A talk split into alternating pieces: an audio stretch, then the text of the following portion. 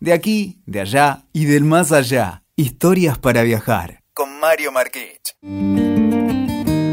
La historia que te voy a contar ahora tiene que ver con los volcanes. ¿Y alguna vez se te ocurrió la idea de ir adentro de un volcán?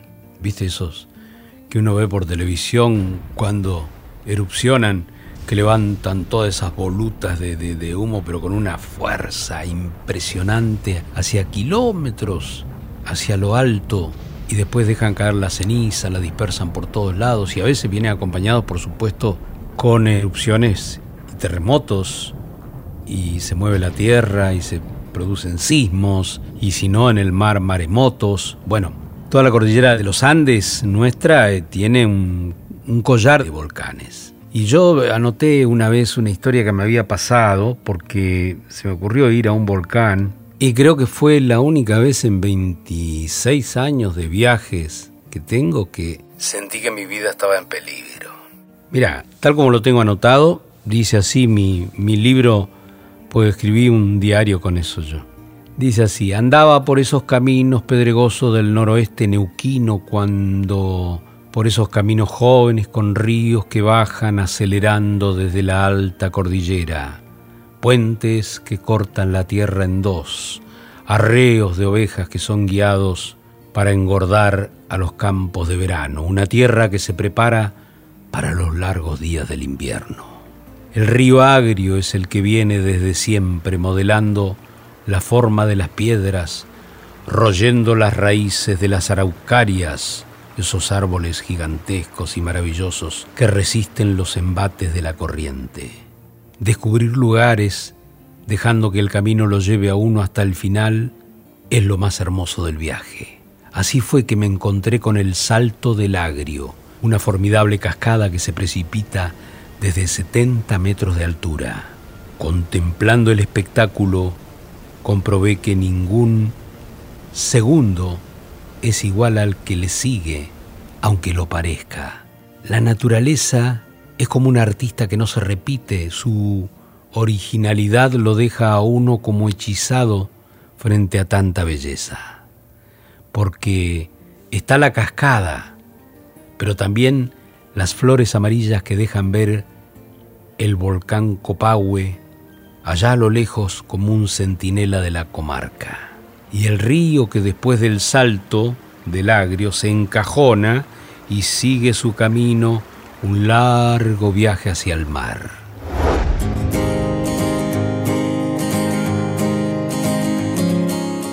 Mi destino está unos kilómetros más arriba, subiendo hasta los 2.000 metros para explorar la vida de dos pequeños pueblos muy jóvenes, a los que podría denominar los hijos del volcán. Ya estoy llegando al primero de ellos recostado sobre una laguna. Se llama Cabiahue y sus casas con techos de estilo alpino señalan su condición de centro de esquí durante el invierno.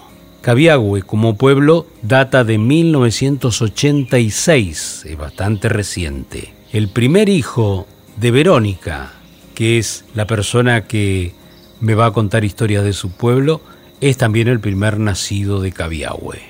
Y Verónica que me dice, Cabiagüe significa lugar de reunión, en lengua mapuche, lugar de festines. Es que antiguamente el pueblo mapuche era solo uno y la cordillera no era una división política de un lado y del otro, de Chile y Argentina era el mismo pueblo. Entonces se reunían aquí para la recolección de frutos que da el pehuen o la araucaria, que es el piñón, y que fue la base de la alimentación del pueblo mapuche. La laguna de Cabiahue tiene un pequeño muelle sin embarcación alguna, pero es encantadora. Y el volcán despide por su cráter, lo miro así de reojo de tanto en tanto, una fumarola blanca. Después trepo a la camioneta y me voy por donde comienzan las primeras estribaciones andinas, hacia el parque de las araucarias. Las araucarias son árboles muy primitivos, parientes de pinos y cipreses. Pueden crecer hasta los 35 metros y solo se encuentran en la Argentina, en la provincia de Neuquén. Naturalmente, también existen del otro lado de la cordillera, en la misma latitud, en Chile. Por eso, me dice Verónica, se creó el Parque Provincial del Copahue para el resguardo del Pehuen, que significa araucaria en mapuche, y es un árbol en riesgo de extinción. Es un árbol muy noble que soporta temperaturas muy bajas en el invierno y muy altas en el verano. En el parque también viene corriendo mi viejo amigo, el río Agrio. Compruebo que en buena parte de su curso forma cascadas. Serán siete en total, por lo que se trata de un río bastante caprichoso y especial. Camino entre piedras grises, entre riscos volcánicos con extravagantes formas en la costa del curso del agua dominada por un color negruzco. Y efectivamente, todo es fina arena volcánica. El agrio baja turbio revolviendo la ceniza que el volcán despidió por su boca el invierno pasado, echando enormes fumarolas negras. Copahue el pueblo de las aguas termales está a 19 kilómetros de Cabiahue y significa lugar de aguas calientes. Y su característica son las aguas termales. El pueblo está constituido por los hoteles y el centro de atención termal, que puede ofrecer hasta más de 3.000 baños termales por día. Los baños termales son una de las principales herramientas para combatir el estrés y fueron una costumbre que los romanos, mira vos, institucionalizaron al levantar villas dedicadas exclusivamente a la salud y a la buena vida. El arco de bondades de las termas es por demás amplio. Enfermedades de la piel como psoriasis, eczemas y escaras, dificultades respiratorias como sinusitis, bronquitis y rinitis, problemas en los huesos como artritis, espondilitis lumbociatalgias. Todos esos ítems son los que cura el agua termal. Aquí y allá, y sigo mirando yo el volcán, afloran fumarolas. Son las aguas que vienen del volcán y afloran por todas partes, en lagunas, en orificios, en lo que sea, en este pueblo de Copahue, porque son como manantiales y entonces el agua empieza a querer salir desde abajo y, sale caliente. Aguas termales vienen desde adentro del volcán que está bastante lejos. María Diana es la anfitriona de las termas y ella me dice, el agua del volcán se va mineralizando al pasar por distintas fracturas geológicas y después emerge. Por debajo nuestro la tierra de Copahue es como una gran telaraña de conductos por donde fluye el agua. Y muchos famosos, como Julio Boca, como el pianista Bruno Gelber, entre ellos, iban a Copahue en busca de remedio para distintas enfermedades. Las aguas hacen milagros en aquellas personas con problemas de piel, con asma, con rinitis, bueno, como dijimos, y distintas afecciones al aparato respiratorio. María Diana me dice, Copahue es la fuente de la eterna juventud. Míreme a mí, así como me ve, tengo 104 años. Más allá de la humorada, es cierto que las inmersiones en el agua verde, sumada a la fangoterapia y los hidromasajes, resultan el bálsamo justo para quitar el estrés que uno trae de las ciudades. Bueno, hay que decir, Copahue está dominado como pueblo por el volcán. Los 2.997 metros del volcán Copahue, con una edad estimada en 800.000 años, contabiliza 14 erupciones en el último cuarto de milenio, se extienden todos esos 2.000, casi 3.000 metros en todo su esplendor. Algunas noches el cielo aparece iluminado por el fuego que brota por dentro del volcán. El mirador del volcán también abre una puerta a un lago hecho de agua ácida y a un valle modelado por glaciares, ¿eh? en la corona, en la boca del volcán, sobre un área que lleva 63 millones de años en actividad muy anterior a la aparición de la cordillera de los Andes. Es verdaderamente un volcán muy especial que tiene de todo. Bueno, el caso es que yo, a ver, no sé si cometí el error, pero Al día siguiente de visitar Copahue llegó Daniel, un guía, y me ofreció subir a la cumbre del volcán Copahue. Y bueno, pregunté y me dijo, sería el esfuerzo que duraría un par de horas o toda la jornada entre subir y bajar, pero era una oportunidad única para cerrar toda la historia que yo venía haciendo, ¿no? De Cabiahue, Copahue, el río Agrio, las araucarias, en fin, toda esta historia mapuche, de leyendas y de espectacularidad escénica, ¿cierto? Sería un, un esfuerzo, pero una oportunidad única para cerrar la, la, historia. Si las termas existían, si los dos pueblos jóvenes fueron fundados y van creciendo, el responsable es el volcán y las aguas que se agitan en el interior del volcán, que están barboteando ahí, bullen las aguas dentro del interior del volcán. Toda la montaña está cubierta por la nieve tardía de la primavera, que este es el punto. Por eso me gustaba verlo a mí, en todo el viaje me gustaba ver el volcán, porque parecía un helado de crema americana. El volcán es típica forma de volcán. Tenía, porque estoy narrando en pasado, ¿cierto? Lo que escribí en el pasado. Tenía forma de cono perfecto.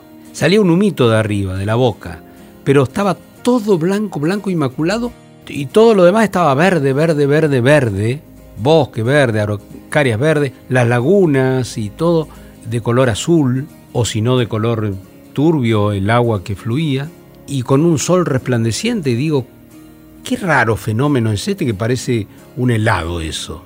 Y bueno, lo que pasa que había caído una nevada tardía, ¿no? El volcán había estaba todo tapado por la nieve precisamente porque había nevado en diciembre. y yo había ido, estaba ahí los primeros días de enero. Seguía blanco el volcán. Entonces, para cerrar la historia, en la base del volcán dejamos los vehículos, hicimos los últimos preparativos para iniciar una caminata que nos llevaría mil metros más arriba. Y Daniel me, me recomendó usar bastones de nieve. Dijo él, estuvo nevando los últimos días y van a ser necesarios para usarlos cuanto más cerca del cráter estemos porque ahí cayó más nieve y está más congelada. Y yo miraba para arriba y veía el volcán y decía, tenemos que subir todo esto, Dios mío, no sabía si llegaba.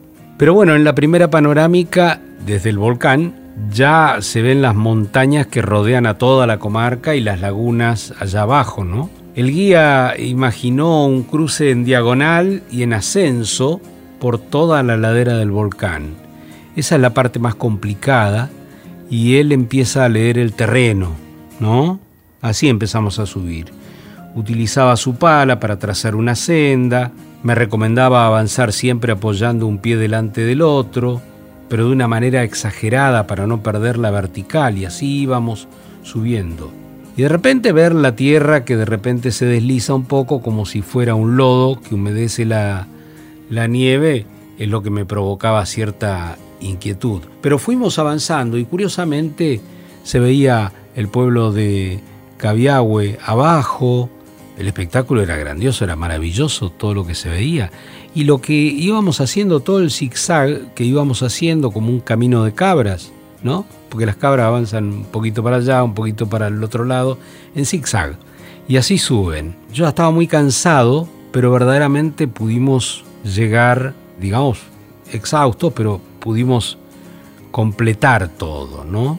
Ya se ve la cumbre, y cuando uno ya ve la cumbre, ya se pone le quedan algunas fuerzas, ¿no? Se adivina el hoyo que despide las fumarolas y eso alienta también a seguir la marcha. El sol brillaba resplandeciente ¿eh? y es perturbador estar trepando por una montaña que padece convulsiones eh, internas en forma permanente porque yo sentía que, que la montaña estaba como viva porque por dentro estaba verdaderamente, se escuchaban sonidos, ¿no? Y yo miraba para abajo en algún descanso que hacíamos, se veían las lagunas abajo, empezó a soplar el viento y ya nos tuvimos que abrigar la cabeza, la garganta, las manos, pese a un sol que rajaba la tierra. ¿Por qué? Porque estábamos llegando a los 3.000 metros de altura. La mañana es radiante, pero en esas alturas el, el frío aprieta. Y Daniel siguió abriendo camino. Miro hacia abajo trepamos ya la mitad de la ruta y comienzo a dimensionar desde otra perspectiva la fisonomía gigantesca del volcán, porque abajo, digamos, se abre una tremenda garganta y Daniel trabaja con la pala este, los últimos metros buscando seguridad, pero hasta donde alcanza la vista el escenario es fantástico, por eso tengo una doble mirada, por un lado de inquietud, por el otro lado es muy lindo lo que estoy viendo. La laguna Cabiagüe parece un riñón perfecto desde arriba. Tal vez haya sido ese valle el centro de un gigantesco volcán, digo yo, y de cataclismos sin medida, de cataclismos fantásticos que dejaron una nueva geografía, donde el Copahue ahora es el amo y señor absoluto, pero mínimo comparado con lo que pudo haber sido, ¿no? Pero bueno, estas son especulaciones que uno hace.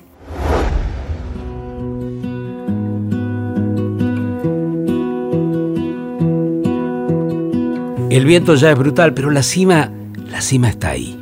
La fumarola que despide el cráter me envuelve y siento el olor acre del azufre. Olor azufre tiene, ¿no? El volcán. Y me dice Daniel, por último, se calcula que hubo 15 erupciones en los últimos 250 años y las pruebas están a la vista en las bocas que abrió cerca de la cumbre. No hay una sola boca. A la principal, a la que vamos nosotros, es la más fotogénica, la más amplia, la más grande, pero del otro lado, del lado chileno, porque el volcán es frontera, es la montaña más alta, hay otros ocho agujeros por donde explotó y salieron, este, bueno, digamos, lenguas de fuego y, todas las cosas que salen cuando explotan los volcanes. Yo voy haciendo mis, mis últimos y propios descansos. El guía, muy gentil, me espera, quiere que lleguemos juntos a la boca del Copahue. Yo noto que el viento, con sus rachas persistentes, ha barrido la nieve de la cumbre y por lo que veo todo es roca ya, tierra volcánica. Y de repente llega un punto, yo estoy cansadísimo, ¿eh? pero que ya no hay que alzar la vista porque hay que bajarla, porque llegamos. Daniel señala la coronación de nuestra expedición. Tenemos que sentarnos por el viento furioso que viene desde el oeste. Estamos exactamente a 2.925 metros sobre el mar. Y miro hacia abajo como puedo y veo un abismo, y veo el humo que se eleva, y veo la boca enorme del volcán, y veo el agua como está hirviendo abajo. Es una laguna, 200, 300 metros más abajo, toda es una gigantesca laguna. Y me dice Daniel, la laguna que ves tiene un porcentaje muy elevado de ácido sulfúrico y por la acción de otras sales se mineraliza y se convierte en ácido clorhídrico. Yo miro eso y digo, pero la olla es impresionante, ¿qué tendrá? 300, 400, 500 metros de diámetro y para abajo el doble, 500, 600 metros, todas paredes empinadas, ¿no? Que se van estrechando hacia abajo y enfrente glaciares colgantes, ¿no? Se ve que ahí no llega tanto el sol. La erupción parece haber decapitado la cabeza del volcán, porque tiene formas irregulares. Y comemos chocolate porque el frío ya es... Yo lo imagino en invierno así. se muere uno acá en invierno. Y las aguas verdes abajo se agitan y se eleva el humo, ¿no? Porque están hirviendo. Y Daniel acaba de comprobar que una gran nube se ha instalado arriba nuestro y entonces pide regresar rápido por la posibilidad de una tormenta. O sea, nos sacamos fotos, filmamos, todo rápido y por el viento infinitamente fuerte que sopla hay que agarrarse de las piedras y de todo y tener cuidado de no caerse, obviamente.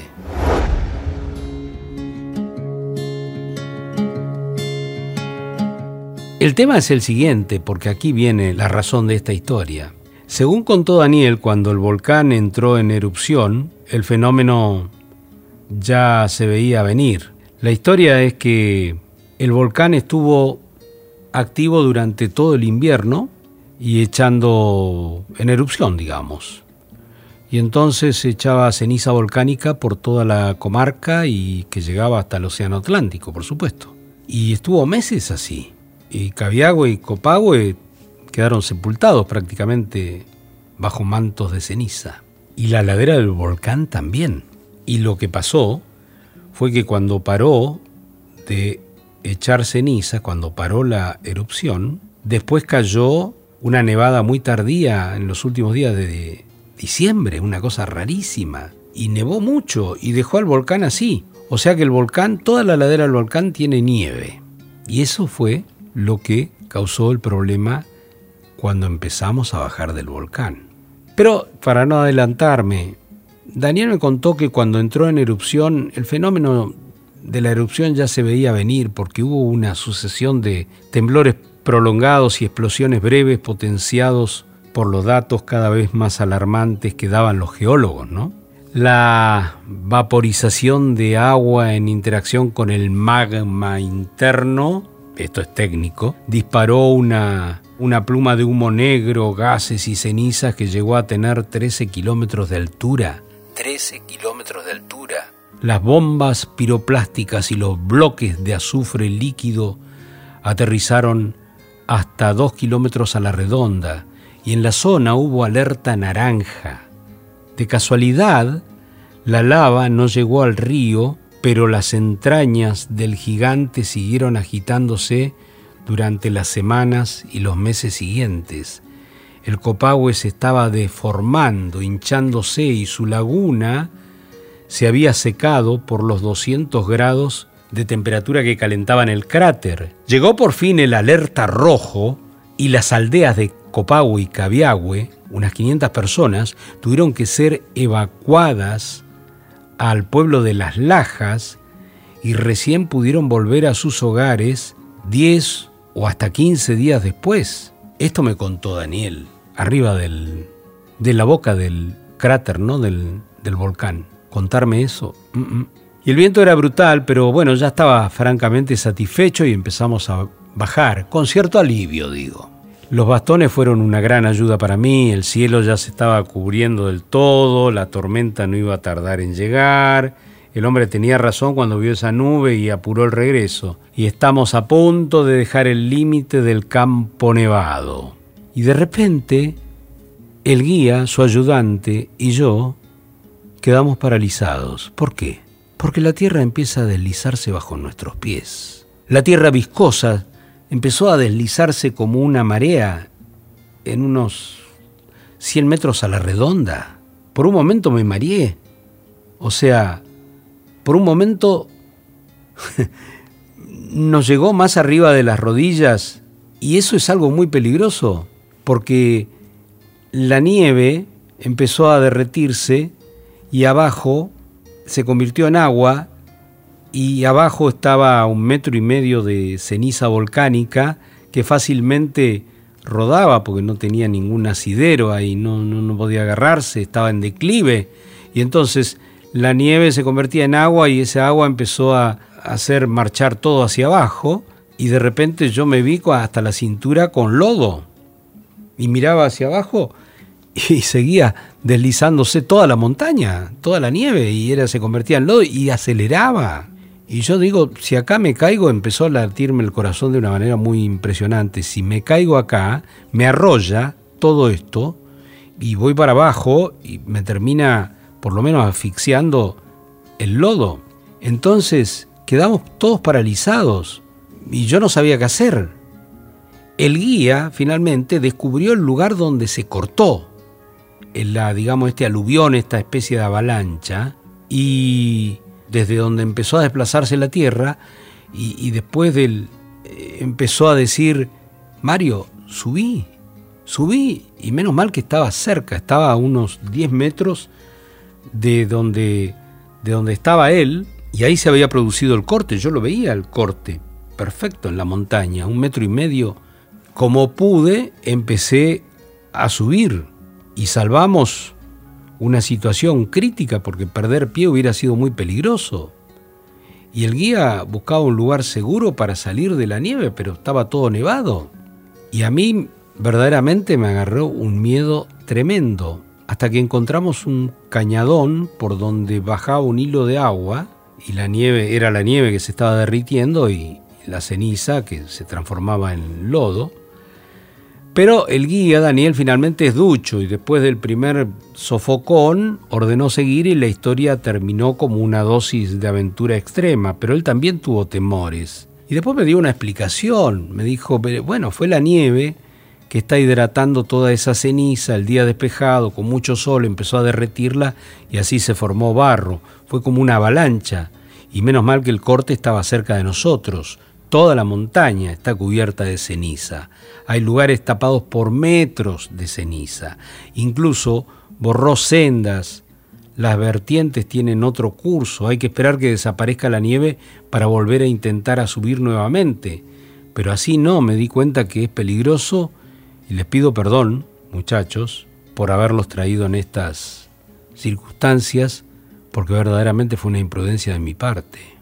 Y bueno, efectivamente, esa tarde dejamos los pueblos y el recuerdo de una gente cálida que nos recibió muy bien. El volcán, cuando nos íbamos, poderoso y vivo, parecía mirarnos y lucía, a pesar de, ese susto que me, me hizo pegar, lucía como una maravilla de la naturaleza.